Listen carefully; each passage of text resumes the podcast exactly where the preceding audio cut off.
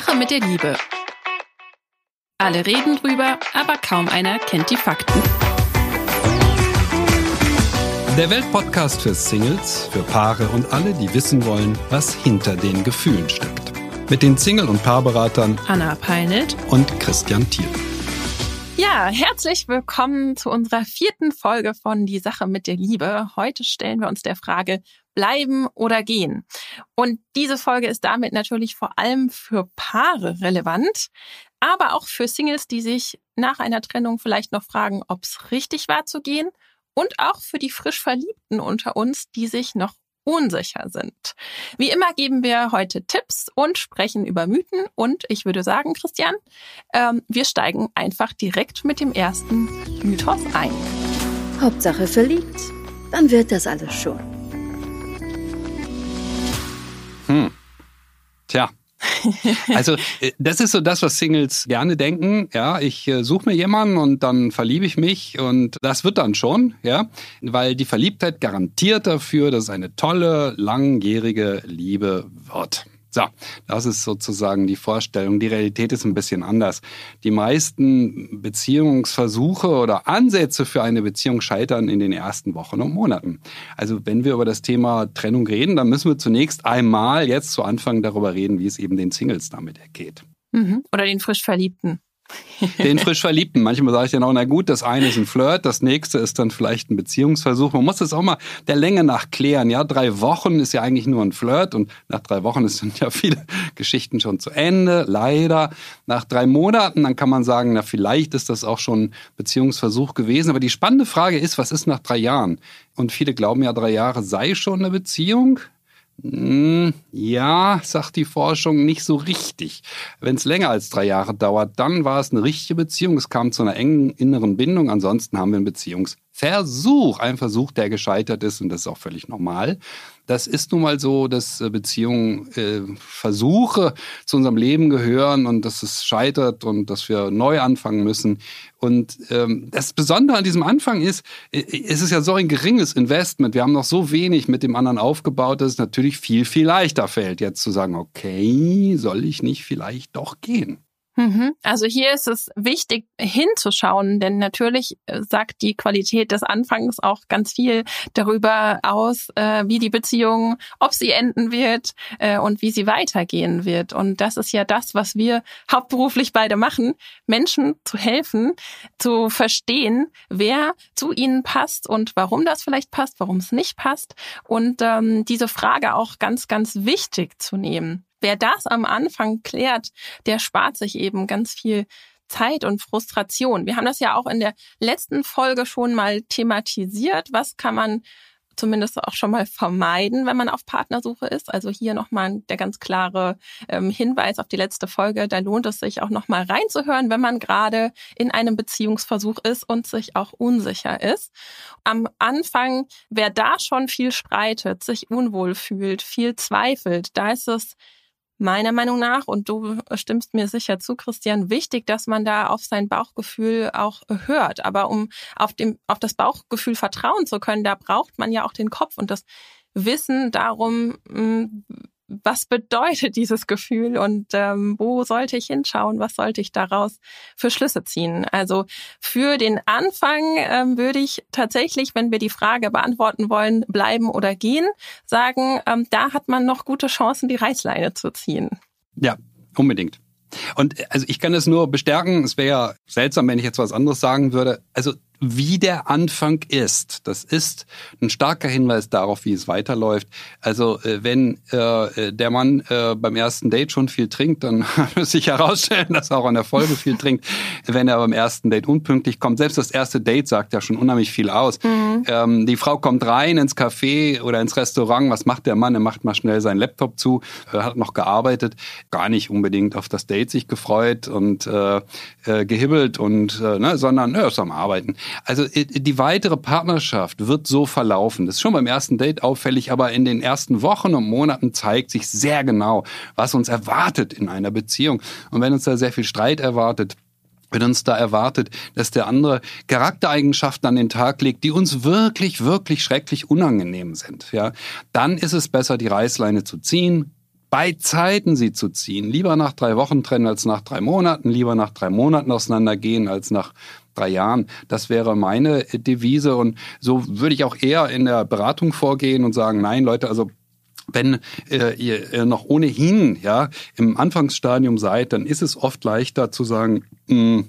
auseinandergehen. Aber das Wichtige ist, was daraus zu lernen, nicht nur zu sagen, oh ja, jetzt gehe ich mal auseinander und dann ne, kommt folge ich weiter meinem Mythos, Hauptsache verliebt, dann wird das alles schon. Äh, nein, was muss ich denn daraus lernen? Was muss ich lernen aus der Niederlage in der Liebe? Ähm, ich, ich weise gerne nochmal darauf hin, äh, denn jetzt kommenden Donnerstag startet ja der Online-Workshop, wer passt zu mir von mir. Ähm, äh, das ist das zentrale Thema. Es geht immer um das Passen. Ja, äh, wir müssen jemanden finden, der uns äh, zu uns passt. Und die Hauptsache verliebt hat immer so eine Tendenz dazu, dass es eben vielleicht doch nur die starke Erotik war und ach, ich fand das so toll, dass er mich so begehrt hat oder dass er mich so toll fand oder dass sie mich so toll fand. Und dann landen zwei Menschen in einem Beziehungsversuch oder einem Flirt, die vielleicht gar nicht dafür geeignet sind. Also lieber die Reißleine ziehen zu ja. Anfang. Wir kommen ja gleich zu den Paaren, da werden wir ganz andere Dinge sagen. Wir sind ja nicht nicht dafür zuständig, Menschen zu erklären, dass sie mhm. schnellstens auseinandergehen sollen. Das ist ja nicht der Kern unserer Arbeit. Aber wichtig ist eben gerade für Singles, für Beziehungsversuche genau hinschauen. Es gibt da Signale, auf die man achten kann, wie du auch gerade schon gesagt hattest, auf die man auch achten sollte und müsste, wenn man es ehrlich meint. Und ähm, das kann man eben lernen und da kann man und sollte und darf man sich gerne Hilfe auch holen. Und achten Wenn Sie auf Ihr Bauchgefühl. Ja, das ist das Allerwichtigste. Ja, achten, Sie, achten Sie, bitte auf Ihr Bauchgefühl. Was hat das Bauchgefühl nochmal gesagt, als Sie ihn getroffen haben? Es hat gesagt, ach na ja, oho, okay. Ja. Ähm, also immer auf das Bauchgefühl achten und dem Raum geben und nicht äh, drüber hinweggehen und der, der Kopf sagt dann, ach, hab dich nicht so. Nein, achten Sie auf Ihr Bauchgefühl. Ganz wichtige Regel. Mhm. Und das kann man auch lernen. Gut, kommen wir aber jetzt mal zu den Paaren. Da muss ich einfach noch mal fragen, Christian, soll ich bleiben, soll ich gehen? Darf man eigentlich, also dürfen wir jetzt hier eigentlich zur Trennung raten? Ja, was soll man jetzt sagen? Also ich habe das in meiner Beratungspraxis durchaus schon gemacht, aber das ist ein ganz, ganz, ganz, ganz seltener Fall. Normalerweise ist äh, man in der Paarberatung dafür zuständig, den Menschen zu erklären, welche Wege es für sie gibt, um zueinander zu finden. Denn dass Menschen nach Jahren der Partnerschaft sich aus dem Auge verlieren, dass sie nach fünf Jahren, zehn Jahren, 15 Jahren in eine Ehekrise oder Partnerschaftskrise kommen, das ist völlig normal. Ja, kein, kein, keine Absonderlichkeit und auch WoW, niemand hat das, nur ich. Ja, nein, alle Paare streiten, fast alle Paare streiten und fast alle Paare kommen irgendwann mal in eine schwerere Krise rein. Alles völlig normal. Das würde ich schon gerne vermitteln wollen. Hm. Auch wir beide haben Krisen. Also ich zumindest, du bestimmt auch. naja, es ist, bei mir ist ja noch viel schlimmer. Ähm, ich bin ja geschieden. Wenn jetzt auch seit 20 Jahren, über 20 Jahren, wir glücklich verheiratet, aber ich habe eine Scheidung hinter mir. Also das gehört heute zum Leben dazu, dass wir auch nach langjährigen Beziehungen uns trennen und sagen, nee, das war's jetzt nicht. Trotzdem die Menschen wollen das nicht. Die meisten Menschen wollen das nicht. Und es hat natürlich zu tun mit der, naja, man nennt das auch manchmal Investment. Das ist jetzt so ein Begriff aus der Ökonomie. Also, wie viel habe ich investiert? Also, habe ich mich verheiratet oder nicht? Wer verheiratet ist, neigt dazu, äh, stärker dazu zusammen zu bleiben. Habe ich ein Haus gekauft? Na, wieder das Gleiche. Neigt wieder dazu, stärker zusammen zu bleiben. Aber das stärkste Investment heute sind natürlich Kinder. Also, habe ich eine Familie gegründet. Und wer eine Familie gegründet gegründet hat, der will nicht auseinandergehen. Das ist ja auch verständlich, weil das, das eine völlige Veränderung des Lebens bedeutet. Das heißt nicht einfach, ich beende eine Partnerschaft und dann habe ich die nächste. Nein, ich beende äh, eine Familie und diese Familie wird nicht mehr weiter existieren in der bisherigen Form. Und das ist was sehr Dramatisches, das empfinden die Menschen auch so und deshalb darf man sich ein paar Gedanken machen, ob das denn wirklich eine kluge Idee ist, auseinanderzugehen, nur weil man nach sieben, nach zehn oder nach 15 Jahren an einem Punkt ist, wo man denkt, oh, ist das anstrengend. Mhm. Ganz wichtig für unsere Zuhörer und Zuhörerinnen finde ich einfach deshalb nochmal zu klären, falls jetzt hier jemand sich von uns erwartet mit einer Lösung, jetzt bleibe ich, jetzt gehe ich hier rauszukommen. Wir können natürlich keine anonymen Ferndiagnosen stellen. Wir können aber darauf aufmerksam machen, ähm, was man tun kann für den Fall, dass man äh, glaubt, es lohnt sich, für die Liebe zu kämpfen. Ähm, und weil man ja auch in seiner Beziehung schon mal schöne Zeiten gehabt hat. Denn es gibt eigentlich zwei Kategorien von äh, Paaren, die Beziehungsprobleme haben. Und das sind einmal die, bei denen die Liebe tatsächlich vorbei ist. Und ähm, da ist die Liebe einfach tot und da ist es wahrscheinlich auch das Sinnvollste zu gehen. Die zweite Kategorie, und denen widmen wir uns heute, das sind die Menschen, die sagen, meine Liebe existiert noch, aber trotzdem habe ich einfach diese Beziehungsprobleme und ähm, ich, ich äh, bin eigentlich in einer Beziehung, die eigentlich zu gut ist, um so schlecht zu laufen und die sich vielleicht Fragen stellen wie, warum gibt's immer Streit, wenn wir miteinander reden? Warum gehen unsere Bedürfnisse aneinander vorbei? Warum verstehen wir nicht, was mit dem anderen los ist? Und vielleicht sogar auch, ist es das alles wert? Ja, diese Fragen führen uns zum zweiten Mythos, der nämlich sagt, wenn es Schwierigkeiten gibt, dann ist unsere Liebe nicht groß genug. Wir tun so, als wenn die Liebe aus sich heraus Bestand hätte. So, jetzt müssen wir mit der Forschung nochmal kommen. Also das wichtigste Ergebnis der Forschungslage ist ja folgendes. Wir wissen, dass eigentlich erst seit etwa 20 Jahren aus sich heraus wird jede Ehe schlecht. Ja, weil wir zu wenig tun. Wenn wir genug tun, ja dann können wir sie erhalten. Aber es ist völlig normal, wir werden, wenn wir immer liebloser werden, also immer weniger uns kümmern. Und in unserer Kultur sind wir nun mal der Meinung, dass, dass die Tatsache, dass wir ein Paar sind, alleine schon für den Bestand der Liebe birgt. Nein, wir müssen was tun. Das ist der Kern äh, von vielen Ehekrisen, ähm, dass die beiden viel zu wenig füreinander da sind und die Bedürfnisse des anderen nicht mehr wirklich wichtig nehmen. Hm. Das ist ja auch wirklich so dieser Glaube, also wahrer Liebe kann niemand und nichts was anhaben. Und oh, in, ja. in, in anderen Angelegenheiten, beispielsweise unserer Gesundheit, da sehen wir ja vollkommen ein, dass das Umfeld uns positiv oder negativ beeinflussen kann und dass wir auch da eine Verantwortung mittragen zu unserem Wohlbefinden. Und Liebe ist wie alles andere, was lebt, ein lebendiges äh, Gefühl und ähm, alles, was lebt, ist aber ja aber auch anfällig für, ja, sage ich jetzt mal, destruktive Kräfte von außen.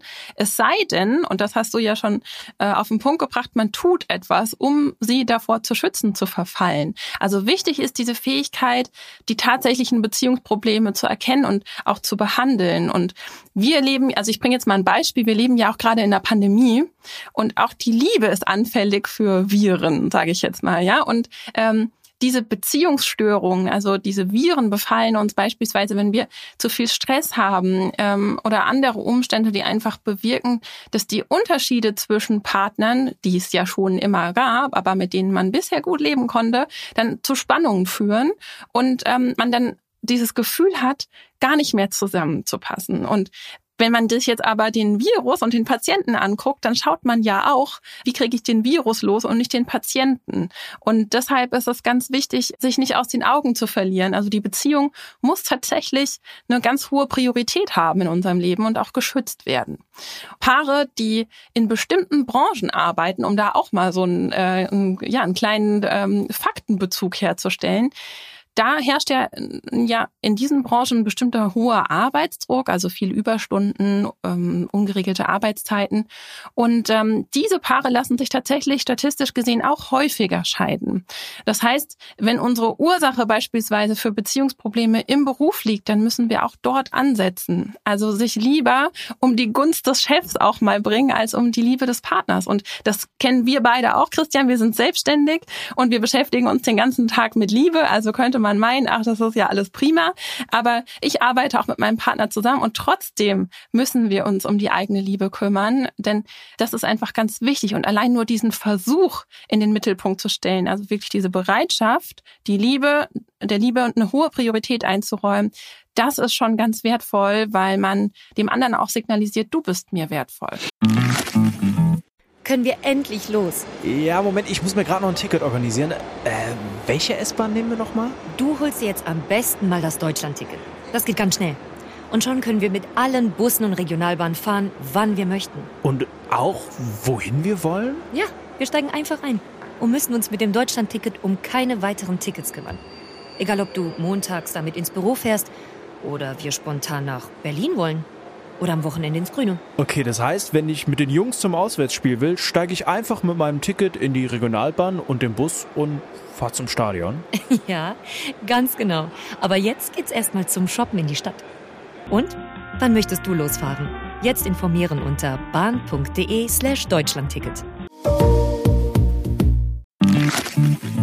Ich muss an der Stelle jetzt, also ich bin ja hier immer dafür zuständig, den männlichen Aspekt einzubringen, aber jetzt nicht mhm. im positiven Sinne, weil ich neige dazu, die Männer immer ein bisschen mehr zu kritisieren noch. Bei diesem Punkt, wenn es Schwierigkeiten gibt, ist unsere Liebe nicht groß genug, muss man ganz klar sagen, welches Geschlecht diesem äh, dieser Ansicht mehr folgt und damit sehr viel Unheil anrichtet. Und das sind nun mal die Männer.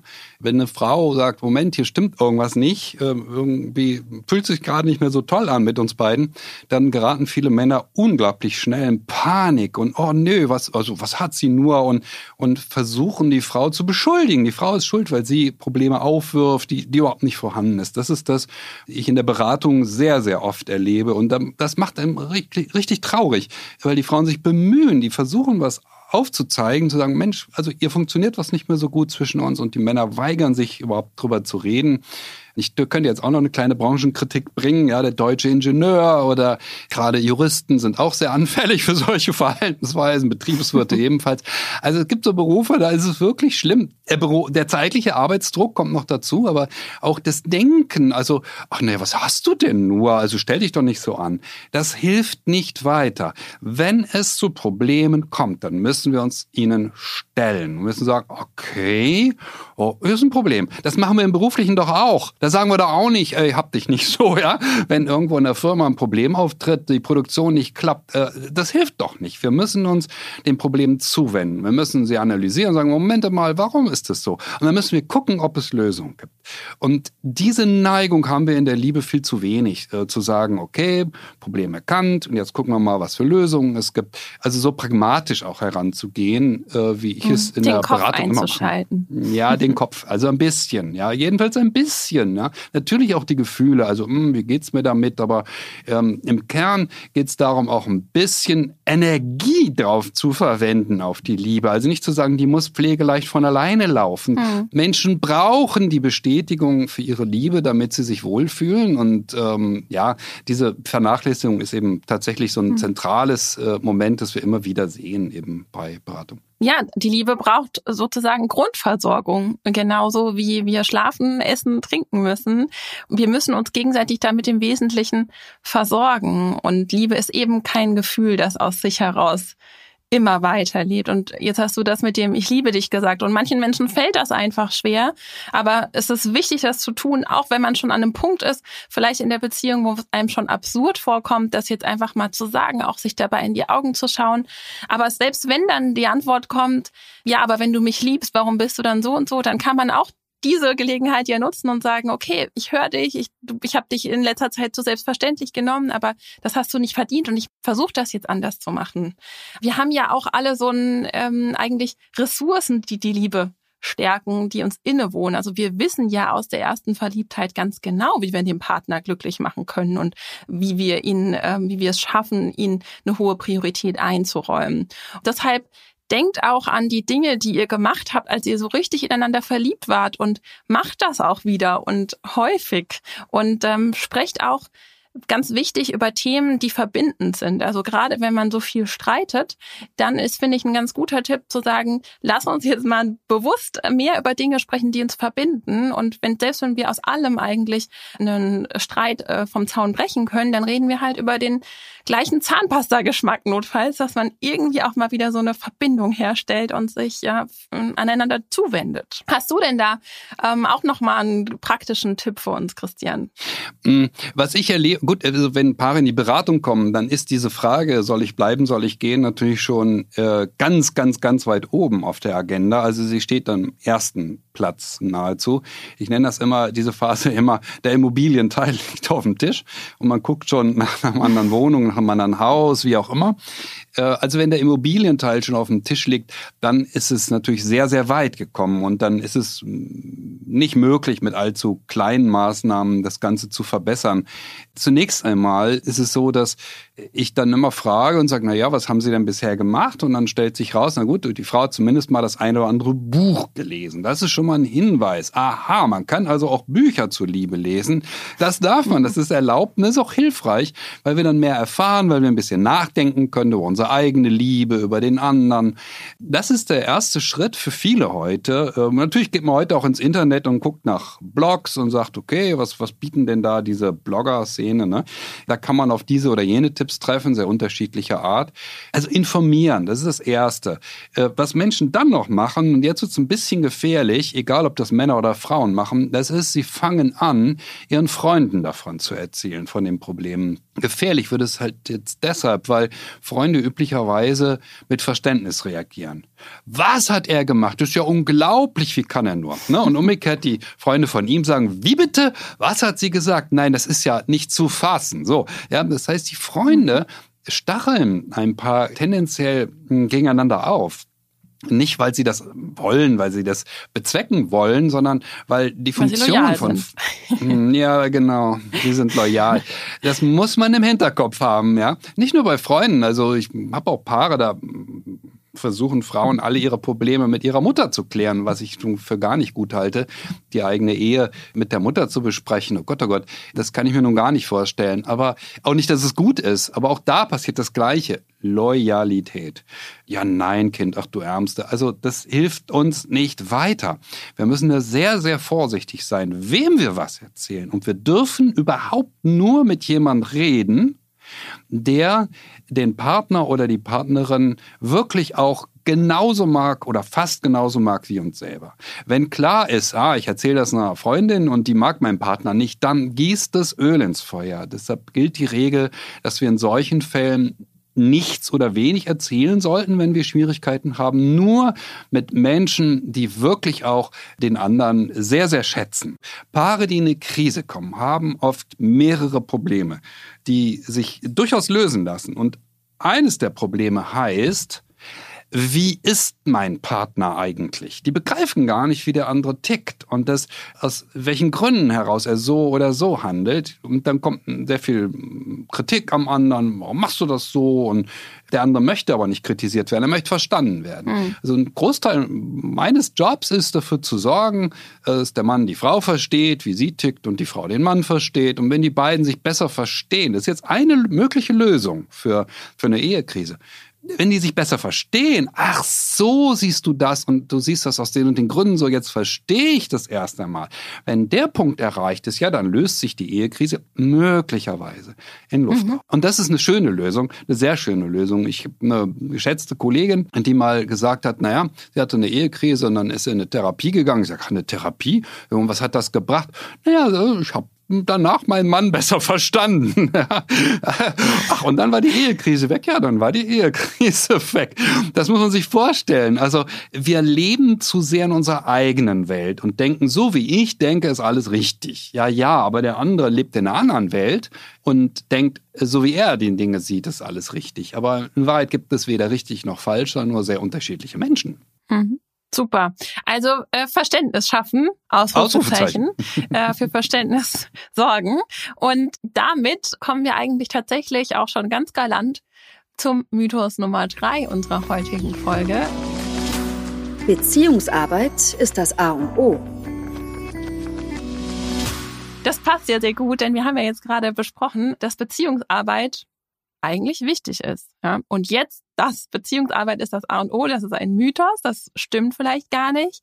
Das liegt daran, dass das, was die meisten Menschen unter Beziehungsarbeit verstehen, nicht unbedingt zum Erfolg führt. Denn Beziehungsarbeit, so wie äh, viele Menschen es praktizieren, ohne äh, das Wissen, was wir gleich vermitteln, äh, konzentriert sich viel zu viel darauf, was kompliziert läuft. Also man verstrickt sich dabei auch in diese ganzen Nebensächlichkeiten.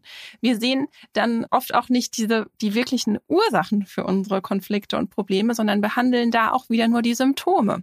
Es gibt ja dieses psychologische Grundprinzip, wenn man nicht weiß, was genau falsch läuft, dann hat man oft den Eindruck, dass eigentlich gar nichts mehr funktioniert. Und das trifft dann natürlich viele Paare, die sagen, ich weiß überhaupt nicht mehr, was los ist. Und äh, scheinbar ist die ganze Beziehung ähm, schrottreif. Und ähm, ja, da kann man eigentlich nur sagen, verwendet nicht eure ganze Energie und Zeit darauf, alle Probleme lösen zu wollen, sondern findet das Hauptproblem, was eure Beziehung am meisten zusetzt und konzentriert euch darauf.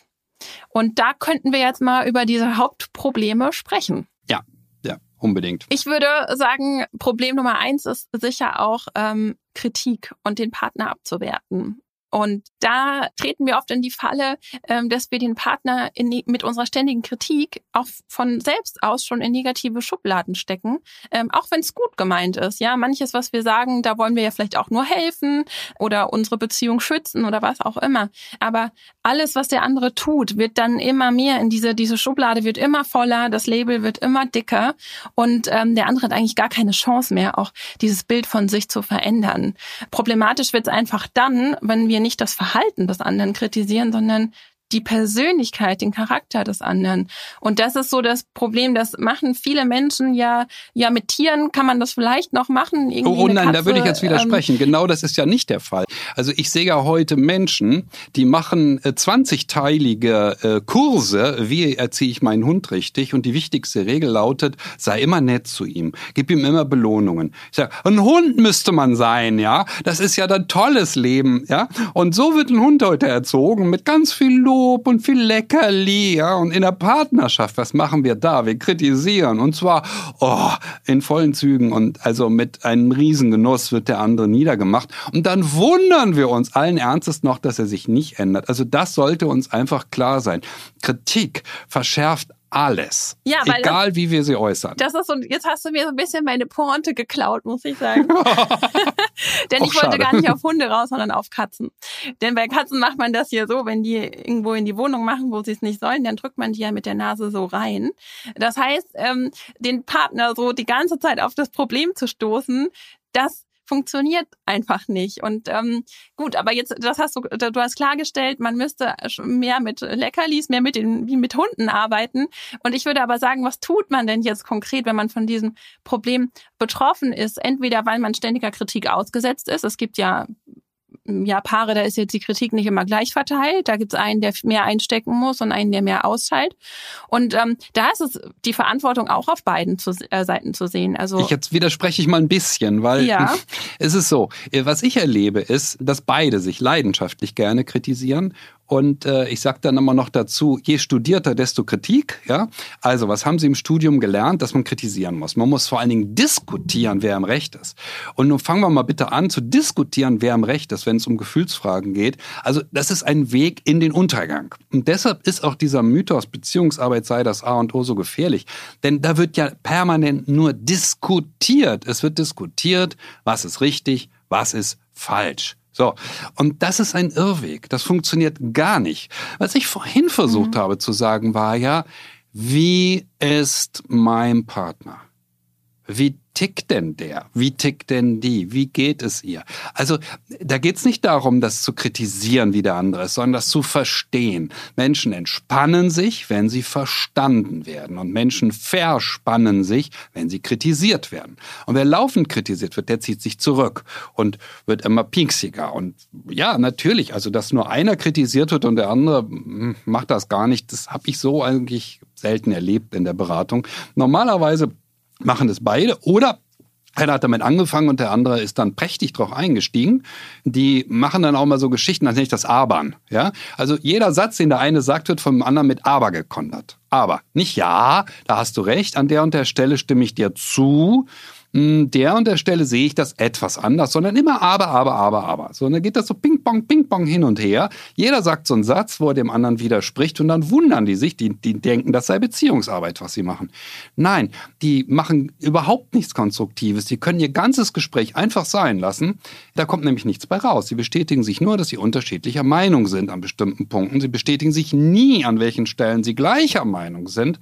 Und sie fragen sich auch nie, warum tickt der andere anders anders? Was, warum sieht er die Welt anders? Was steckt dahinter? Was ist ihm wichtig? Was mir vielleicht nicht so wichtig ist? Das kann doch sein, dass meine Partnerin irgendwas möchte, was mir gar nicht so wichtig ist. Die möchte gern wandern gehen und ich möchte das nicht so gerne, möchte vielleicht irgendwas anderes.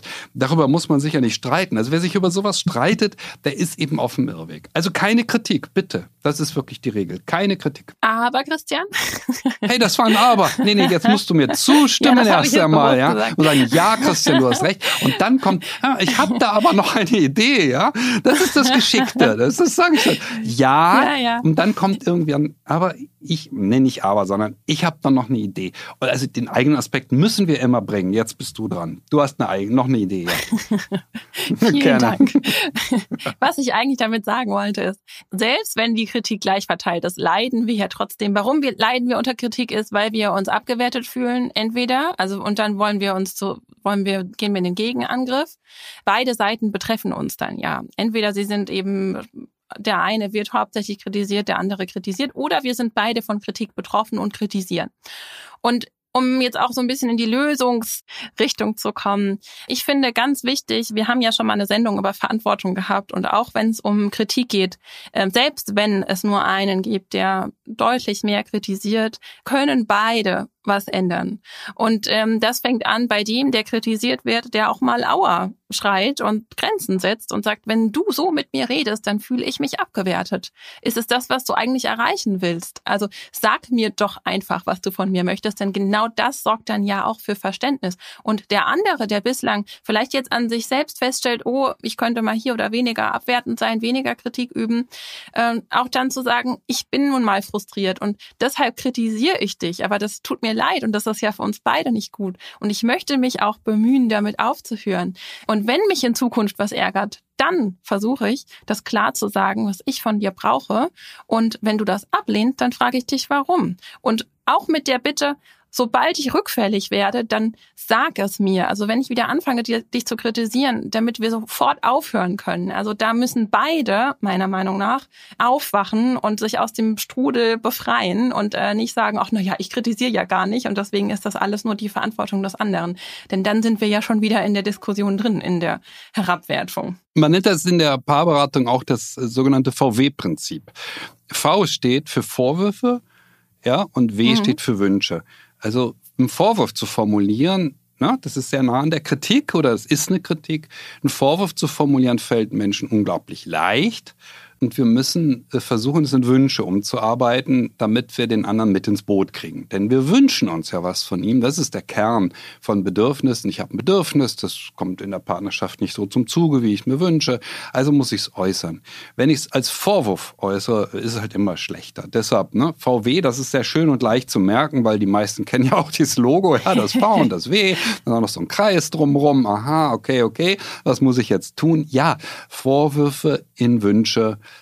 umarbeiten, verändern. Die innere Haltung ist dabei ja auch ganz entscheidend. Die innere Haltung bei einem Wunsch ist ja völlig anders als bei einem Vorwurf. Bei einem Vorwurf ist die innere Haltung, das steht mir zu, warum bekomme ich das nicht? Oder das kannst du nicht.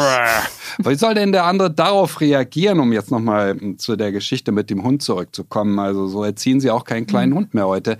Das mag der auch gar nicht. Hunde mögen das nicht. Die, die, haben, die haben wie wir Menschen auch ein limbisches System im Gehirn und das verarbeitet die Gefühle. Ja, Gefühle sind das Allerwichtigste in der Partnerschaft. Und ja, Kritik, darauf reagieren alle Lebewesen schwierig, die ein Gefühlsleben haben. Hunde gehören mit dazu, weil es Säugetiere sind, so wie wir auch. Säugetiere kennen ihre Mutter, haben also innere Bindungen an andere Lebewesen. Das haben Reptilien ja gar nicht. Säugetiere haben das. Deshalb ist dieser Hundevergleich immer so nett und so schön, weil das sind unsere besten Freunde, ja, also außerhalb Bereichs von Menschen, ja, unsere besten Freunde im Tierreich, weil sie uns schon so lange begleiten, vermutlich 10, 20 oder noch mehr tausend Jahre und sich sehr an uns gewöhnt haben. Aber sie haben auch ein Gefühlsleben, so wie wir auch. Wir sollten äh, also sehr nett äh, umgehen äh, mit Lebewesen, die ein Gefühlsleben haben. Der Partner gehört dazu. Also Wünsche äußern. Bitte Wünsche äußern, deutlich machen, was äh, wir brauchen. Mhm. Du hattest das gerade schon mit VW angesprochen. Also ich würde sagen, die zweite Ursache für große Beziehungsprobleme sind auch unerfüllte Bedürfnisse. Denn unerfüllte Bedürfnisse liegen ja auch jedem Streit in der Beziehung zugrunde wieder. Ja, weil wenn wir anfangen mit dieses Hemd willst du zu dieser Hose anziehen, dann steht dahinter ja eigentlich ein Bedürfnis. Ich will, dass mein Mann gut aussieht oder meine Frau.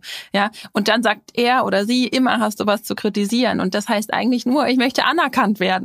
Und dann kommt man in diesen typischen Beziehungsschlamassel. Am Anfang steht eine ungewollte Kränkung oder der Versuch, sich zu rechtfertigen. Und das eskaliert dann im Streit. Und deswegen, wie du schon gesagt hast, dieses Verständnis, fragen auch, ob der andere verstanden hat, was ich mir wünsche und erklären auch, warum mir das ganz wichtig ist, was ich da möchte. Auch den anderen fragen, warum ist es denn ein Problem für dich, wenn man das getan hat, diesen, diesen, dieses Bedürfnis bewusst kommuniziert hat? Warum ist es ein Problem für dich, mir dieses Bedürfnis zu erfüllen? Wie könnten wir das zusammen lösen? Und ganz, ganz wichtig finde ich, und das muss ich mir auch immer selbst nochmal dran erinnern, Bedürfnisse müssen konkret formuliert sein. Also, und das kann man sich immer selbst fragen, indem man sagt, ich wünsche mir zum Beispiel, mein Partner ist gefühlvoller. Aber was bedeutet das denn im alltäglichen Leben? Was also wirklich nicht nur, ja, dann ist er nett, sondern dann würde er vielleicht beim Spazierengehen meine Hand nehmen. Und das ist ein ganz konkretes Bedürfnis, ein ganz konkreter Wunsch, den kann man äußern. Und dann ist es sehr, sehr selten, dass der Partner dann sagt, nee, das geht, das mache ich aber nicht. Ja, und dann kann man da immer noch mal drüber reden, warum denn nicht. Das wäre so eine Sache, wo man konkret werden kann um die eigenen Bedürfnisse zu kommunizieren. Und dann gibt's auch noch Fragen, die man sich täglich gegenseitig auch stellen kann. Wir hatten ja auch schon mal die Check-ins, die wir besprochen haben in unserer ersten Folge. Auch da gerne noch mal reinhören, denn das, das hat ja ganz viel damit zu tun, Verantwortung zu übernehmen. Aber auch, was glaubst du eigentlich? Also den Partner fragen, was glaubst du, wie ich mich in letzter Zeit in meinem Job fühle? Das schafft ja auch Verständnis, das, was du gerade gesagt hast. Wir wollen ja was über den anderen auch herausfinden und wir wollen auch wissen, versteht er mich denn eigentlich? Was glaubst du, was wünsche ich mir im Moment am meisten? Was glaubst du, was denke ich über uns? All solche Fragen. Und meistens ist die Antwort tatsächlich überraschender, als man denkt, denn der Partner ist ja auch nicht, äh, ist ja auch keine, kein, kein leeres Blatt. Der hat ja auch Gedanken und Gefühle und das kommt dann auch gut zum Vorschein. Wir müssen uns den Gefühlen des anderen zuwenden. Das hast du sehr schön ausgedrückt, Anna. Deshalb ist mir dieser Begriff der Beziehungsarbeit auch so schrecklich unangenehm. Beziehungsarbeit, das klingt so schrecklich und so unangenehm, so, oh, ah, Hilfe, mhm. ja, nur das nicht. Nein, es geht nicht um Arbeit. es geht darum, dass wir uns den Gefühlen des anderen zuwenden müssen. Und zwar mit Freude und sagen, oh Mensch, wie, wie geht es dir? Wie war dein Tag? Was beschäftigt dich? Ähm, und wenn es zum Konflikt kommt, dann eben tatsächlich auch sehr genau gucken, ja, diese Ebene der Bedürfnisse, die du benannt hast, das ist natürlich das Entscheidende. Menschen werden schwierig, wenn ihre Grundbedürfnisse nicht erfüllt sind. Wer nicht das Gefühl hat, oh, der andere sieht mich, hm. versteht mich, hört mir zu, der wird schwierig. Ja, das ist so. Das ist völlig normal. Das ergibt auch keinen Sinn, sich dann darüber zu beklagen, oh, meine Frau ist schwierig oder mein Mann ist schwierig, sondern Menschen werden nun mal schwierig, wenn ihre Bedürfnisse nicht erfüllt werden. Das ist tragisch. Das ist wirklich tragisch, weil normalerweise es dazu führt, dass beide ihr Level an Zuwendung nach unten reduzieren, also immer weiter nach unten gehen und dass beide natürlich zu wenig bekommen. Es ist ja dann nicht so, dass einer unglücklich ist, sondern ja, es wird die Zuwendung zum anderen reduziert, weil wir das Gefühl haben, oh, wir kriegen wenig und dann bekommt der andere auch weniger. Also das ist fast der, der, der Kern von ganz schweren Ehekrisen. Die gehen meistens schon über zwei, drei, vier Jahre, ehe die zu mir kommen. Und der Kern ist, ähm, dass sie dieses Runterleveln gemacht haben, eben Bedürfnisse des anderen weniger zu befriedigen, noch weniger, noch weniger, noch weniger. Und das immer so abwechseln. Ne? Sie ein bisschen weniger, er ein bisschen weniger, sie ein bisschen, immer so weiter. Das ist ja Schleichen. Das ist ein ganz, ganz, ganz, ganz langsamer Prozess, mhm. bis die eines Tages sich nur noch anbrausen. Mhm. Nein, wir müssen uns den Bedürfnissen des anderen zuwenden. Wir müssen sie ernst nehmen. Das ist der Kern einer Partnerschaft, für den anderen da zu sein. Super. Das ist ein tolles Schlusswort. Oh, wir sind schon am Schluss. Ja, wir haben, oh also Mann, wir haben ein das bisschen, ging heute schnell. Ja, ging schnell. Aber wir haben mal wieder. Ich dachte, wir machen noch Hörerfragen. Anna, was ist aus den Moment. Hörerfragen geworden? Erstmal noch ein kleiner, kleine Zusammenfassung. Also wir haben jetzt mal drei Mythen aufgedeckt. Wir konnten äh, dafür, ja, für ähm, Wissen sorgen, für Aufklärung und ähm, auch ein paar Tipps mitgegeben, die hoffentlich unseren Zuhörern, unseren Zuhörerinnen ganz viel helfen. Und normalerweise hätten wir jetzt noch eine Hörerfrage. Wir sind allerdings schon ein bisschen über der Zeit und wir haben uns überlegt, wir widmen einfach die nächste Sendung, Sendung euren Hörerfragen. Da haben wir bislang schon ganz tolle äh, Einsendungen bekommen zum Thema Fernbeziehungen, Betrug, Partnersuche, alles dabei. Und ähm, die Türen sind noch nicht geschlossen. Ihr könnt weiterhin eure Fragen an liebe.welt.de senden und mit ein bisschen Glück, äh, ja, hört ihr euch selbst euer Anliegen in der nächsten Folge. Seid also gespannt. Und ähm, ja, Christian, das tut mir leid. Deswegen müssen wir jetzt ähm, die Sendung schließen ohne Hörerfrage. Oh, wir kriegen das hin. Das wird bunt. Wir freuen uns aufs nächste Mal. Macht's gut.